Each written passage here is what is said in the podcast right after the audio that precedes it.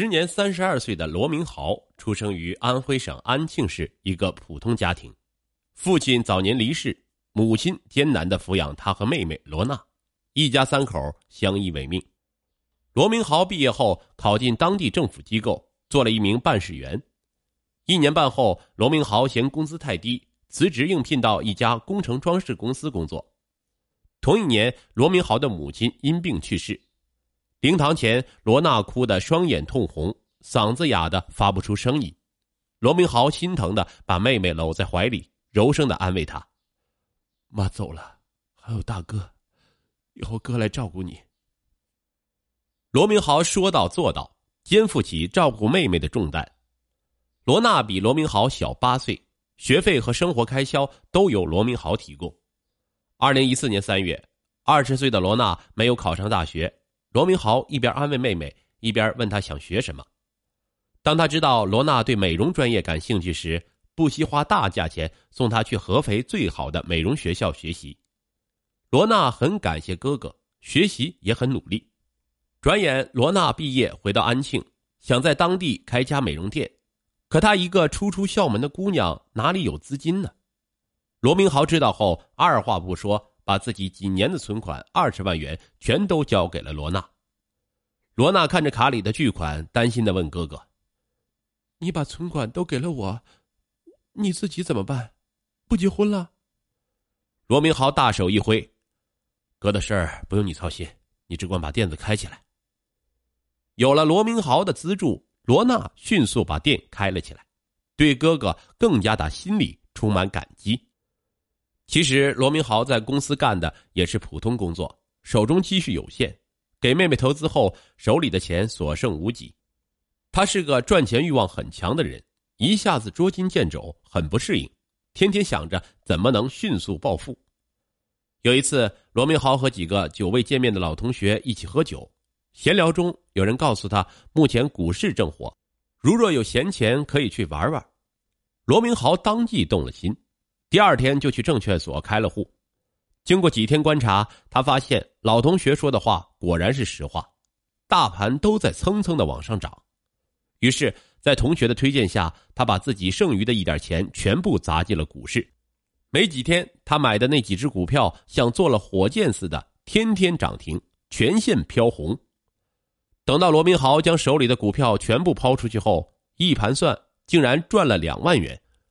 天哪！这可是他好几个月的工资啊！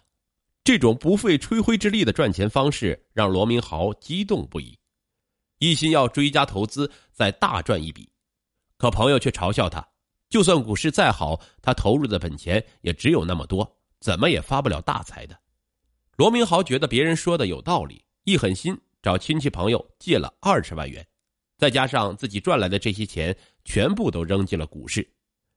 重金满仓后，罗明豪每天瞪大了双眼，坐在电脑屏幕前，紧盯着大盘走势。说来也怪，自他再次跑步入场后，股市行情就开始一路下滑。罗明豪见势不对，赶紧割肉出来。没多久，他所关注的几个股票仍在下跌。罗明豪觉得反弹的机会来了，于是又全仓杀入了股市。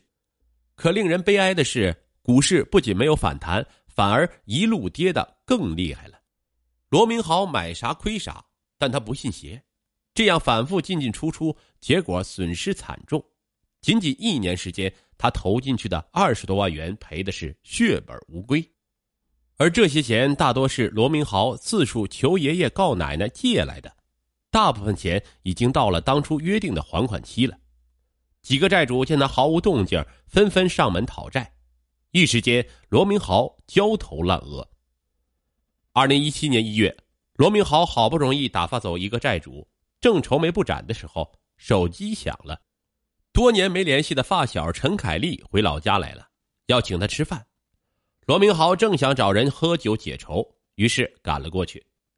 在饭店豪华的包厢，罗明豪看见衣着光鲜、老板模样的陈凯丽，心里十分羡慕。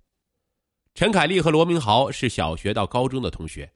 陈凯丽高中毕业，考上大学后留在深圳发展，娶了大学同学邹小玲，夫妻俩开了间贸易公司，生意做得十分红火。多年未见的两个铁哥们儿举杯畅聊，十分高兴。几杯酒下肚，陈凯丽叹了口气说：“你别看兄弟表面风光，心里苦啊。”罗明豪嗤之以鼻：“你有我苦吗？你要啥有啥，别不知足了。”可陈凯丽苦笑着摇了摇头，娓娓向罗明豪说出了自己的烦心事。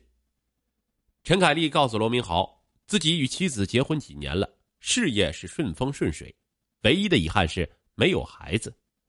看过各大医院后，被告知妻子邹小玲天生输卵管异形且堵塞，连疏通手术都无法做，因此无法受孕。不仅如此，因邹小玲体质特殊，就连试管婴儿都不可能。面对自己身体的问题，邹小玲陷入深深的自责与痛苦中，她不止一次的流着泪向陈凯丽提出离婚。但都被陈凯丽坚决否定了。陈凯丽深爱妻子，加上两人涉及财产颇多，分割起来很是麻烦，而且他们也不愿把这种隐私泄露出去。他们也想过领养一个孩子，但毕竟不是自己的骨血，最终放弃了。最后还是邹小玲建议：“咱们找一个代孕妈妈吧。”陈凯丽动了心，她上网查阅了相关资料，像自己和邹小玲这种情况。只需要找一个健康的代孕母亲，无需发生实质关系，人工受精即可。当然，这种事儿不宜声张。可陈凯丽与邹小玲的生意在深圳，熟人太多，怕传出去影响不好。陈凯丽就以发展业务为名，回到老家安庆，想物色一个合适的代孕者。说到这里，陈凯丽压低了声音，看着罗明豪说：“今天约你来吃饭。”就是想请你帮我这个忙，老家这块你熟，你帮我物色物色有没有合适的对象。陈凯丽顿了顿，又接着说：“只要成功怀孕生下孩子，酬金五十万；若生下儿子，再奖励十万。”这么多钱，罗明豪目瞪口呆。他开玩笑的对陈凯丽说：“可惜我不是女的，不然一定亲自接你这个活。”两人又吃了一阵儿，临走时，陈凯丽再次叮嘱罗明豪帮自己物色人选。没多久，罗明豪去看望罗娜，聊天时顺口提到陈凯丽回来了，没想到罗娜很激动，缠着他追问陈凯丽的情况，眼里闪闪发光。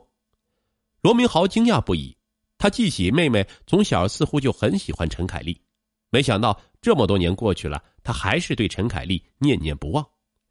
罗明豪只好说。人家早结婚了，你别痴心妄想了。可倔强的罗娜哼了一声说：“他结婚又怎么样？我喜欢谁是我的自由，跟其他人没关系。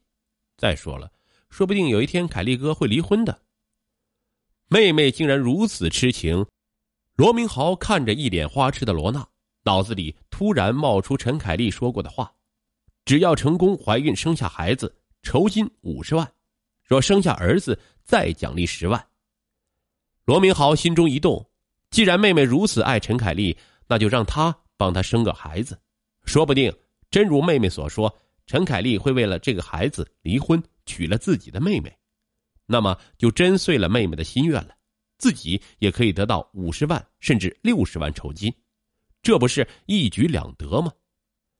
当然，以罗明豪对罗娜的了解，罗娜性子刚烈，让他以代孕的方式出卖子宫，做一个生育机器。他万万不可能同意，唯一的方法是假戏真做，跟陈凯丽成为情侣，他才会心甘情愿的代孕。罗明豪把自己的主意告诉了陈凯丽，陈凯丽把头摇得像拨浪鼓一样，“哎，不行不行，这样太冒险了。”罗明豪劝他，人工受精风险再大呢，孩子就算生出来，说不定有那样这样的毛病，哪有自然受孕的孩子健康呢？你就演一演戏。就当成全了他对你这些年的思念之情吧。在罗明豪的怂恿下，陈凯丽犹豫起来。她实在太渴望有一个自己的孩子了，何况想到那个一直爱慕自己的邻家小妹妹，陈凯丽不禁心动了。最终，陈凯丽点头答应。为保险起见，他和罗明豪私下里签署了一张借腹生子的协议。两天后的一个中午，罗明豪便把陈凯丽领到罗娜的店里，高声唤她。小娜，你看谁来了？罗娜迎了出来，看见风度翩翩的陈凯丽，喜出望外，含羞带怯的喊了一声“凯丽哥”，脸一下就红了起来。陈凯丽笑盈盈的看着罗娜说：“几年不见，小娜出落的越来越漂亮了，真叫我移不开眼了。”